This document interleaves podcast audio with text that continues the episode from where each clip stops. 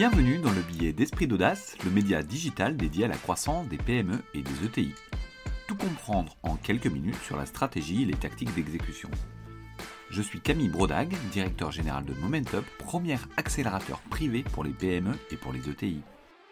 Le 19e siècle est indissociable de la croissance et de la libéralisation de la presse. La conjonction de l'innovation avec des machines plus performantes et des lois libérales ont créé des vraies émulations aussi remarquables que celles qu'on voit au XXIe siècle avec Internet. Dans Les Illusions perdues, Balzac écrivait Le journal, au lieu d'être un sacerdoce, est devenu un moyen pour tous les partis. De moyen, il s'est fait commerce. Et comme tous les commerces, il est sans foi ni loi. Tout est une boutique où l'on vend au public des paroles de la couleur dont il les veut. S'il existait un journal des bossus, il prouverait soir et matin la beauté, la bonté, la nécessité des bossus. Un journal n'est plus fait pour éclairer, mais pour flatter les opinions. Ainsi, tous les journaux seront dans un temps donné lâches, hypocrites, infâmes, menteurs, assassins. Ils tueront les idées, les systèmes, les hommes, et fleuriront par cela même. Bon, bien que Balzac semblait assez fâché quand il a écrit ces quelques lignes, cette citation résonne particulièrement aujourd'hui à l'heure des réseaux sociaux. Aujourd'hui, dans notre biographie mensuelle du billet d'esprit d'audace, nous allons nous intéresser à un personnage particulier, industriel, patron de presse, innovateur de génie et au centre de toutes les révolutions techniques de son époque.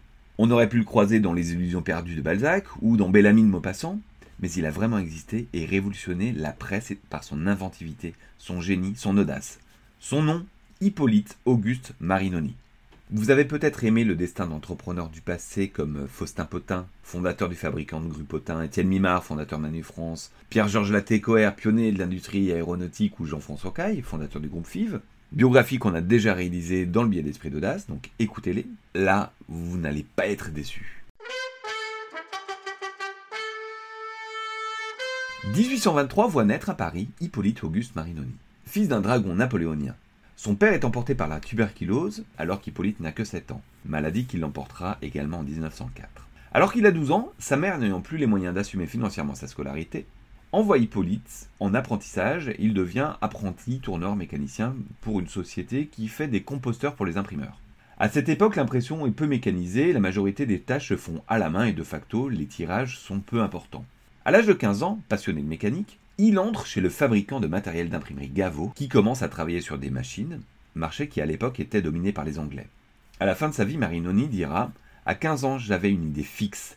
J'étais horripilé de voir que les presses nous étaient vendues par l'Angleterre. L'imprimerie royale elle-même se fournissait chez les Anglais. Je voulais créer des machines qui puissent détruire cette concurrence. J'ai fini par y réussir et depuis 30 ans, c'est moi qui vends à l'Angleterre des machines à imprimer. Alors que ses amis font la fête, Marinoni prend des cours du soir afin de combler son faible bagage d'instruction.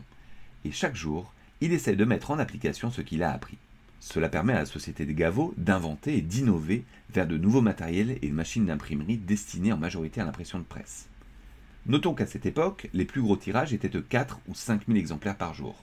Marinoni prend du galon chez Gaveau et est en contact constant avec ses clients, qui sont des patrons de presse, il se lie d'ailleurs d'amitié avec Émile de Girardin, un des plus gros patrons de presse de l'époque, et qui dirige le quotidien La Presse.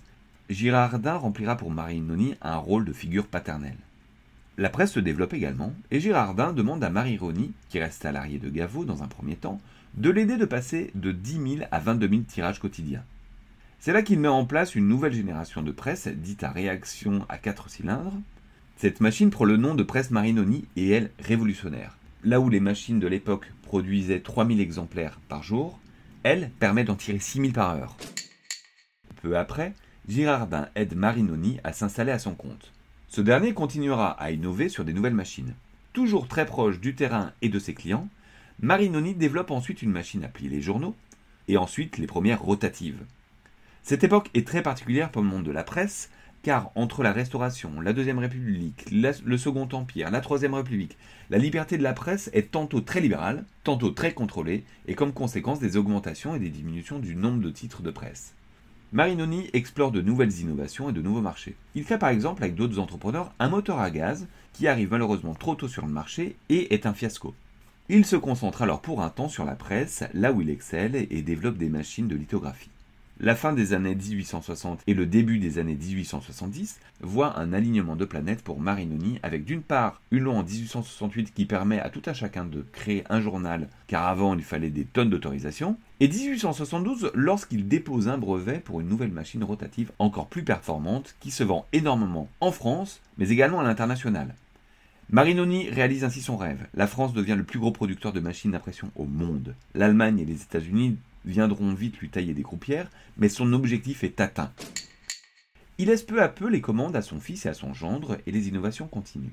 Il co-développe une presse solaire et installe une imprimerie au premier étage de la Tour Eiffel qui, lors de son inauguration, imprime le Petit Figaro. Ensuite, l'innovation continue. La couleur arrive sur les titres et les nouvelles machines deviennent des must-have pour tous les journaux. Aussi, en France, des journaux de référence tirés à des dizaines de milliers d'exemplaires apparaissent.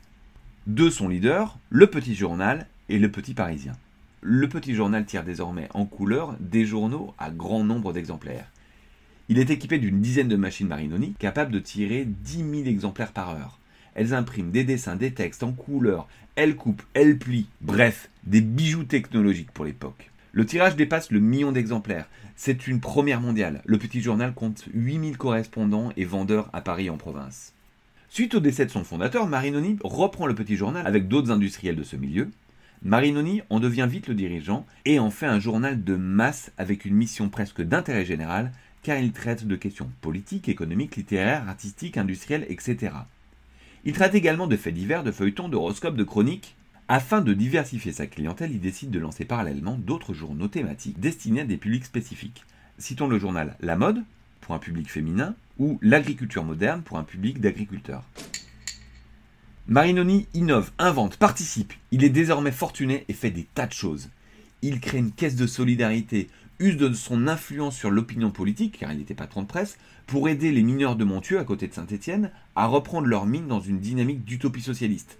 Il les aidera également financièrement. Il crée un concours de romans feuilletons, etc. Il s'intéresse à toutes les innovations de son temps. Le télégraphe, la machine à écrire, il développe un bateau électrique par exemple. Il organise l'ancêtre des hackathons pour développer de nouveaux moyens de locomotion pour s'émanciper du cheval. Il aide d'ailleurs des entrepreneurs tels que Richard Lenoir, Édouard et André Michelin, ainsi qu'Armand Peugeot dans le début de l'automobile. Il organise parmi les premières courses automobiles, il popularise grâce à ses médias des innovations de l'époque, comme la bicyclette. Il co-organisera notamment le Paris-Brest-Paris, qui est en gros l'ancêtre du Tour de France. Donc une vie bien remplie avec une soif incroyable de participer et d'innover. Pour autant, les dernières années de sa vie ne sont pas formidables. Son excès de patriotisme lui font prendre, et font prendre également à son journal, le parti anti-Dreyfusard. Aussi, la concurrence dans la presse font que les ventes du petit journal baissent. À l'âge de 79 ans, il doit se retirer à cause de problèmes pulmonaires. Il mourra l'année d'après en 1904. Après sa mort, la société Marinoni continue ses activités de vente de presse. En 1921, elle fusionne avec les ateliers Voirin, puis en 1963, elle entre dans le groupe américain Harris Graphic, qui fut racheté en 1986 par RM International, puis par le groupe Heidelberg. Elle appartient aujourd'hui au groupe Goss International. De son côté, le petit journal continuera sa vie et disparaîtra à la fin de la Seconde Guerre mondiale. L'histoire de Marinoni est incroyable, non? Je vous l'avais dit. Pour d'autres biographies dirigeants du passé, abonnez-vous à notre chaîne. On en publie une par mois. Le reste du temps, on se concentre sur des podcasts autour de la stratégie et des tactiques d'exécution, innovation digitale, RSE, croissance externe, etc. En bref, tout pour accompagner au quotidien les dirigeants et les PME des ETI. Le billet a été fait en collaboration avec Momentup, le réflexe croissance des PME et des ETI. Donc un grand merci aux équipes pour m'avoir aidé à le préparer. Ce billet est disponible en podcast, relayé sur les réseaux sociaux, notamment LinkedIn. S'il vous a plu, n'hésitez pas à vous abonner, le noter sur les différentes plateformes de diffusion, en parler autour de vous et nous laisser des messages et suggestions. À la semaine prochaine!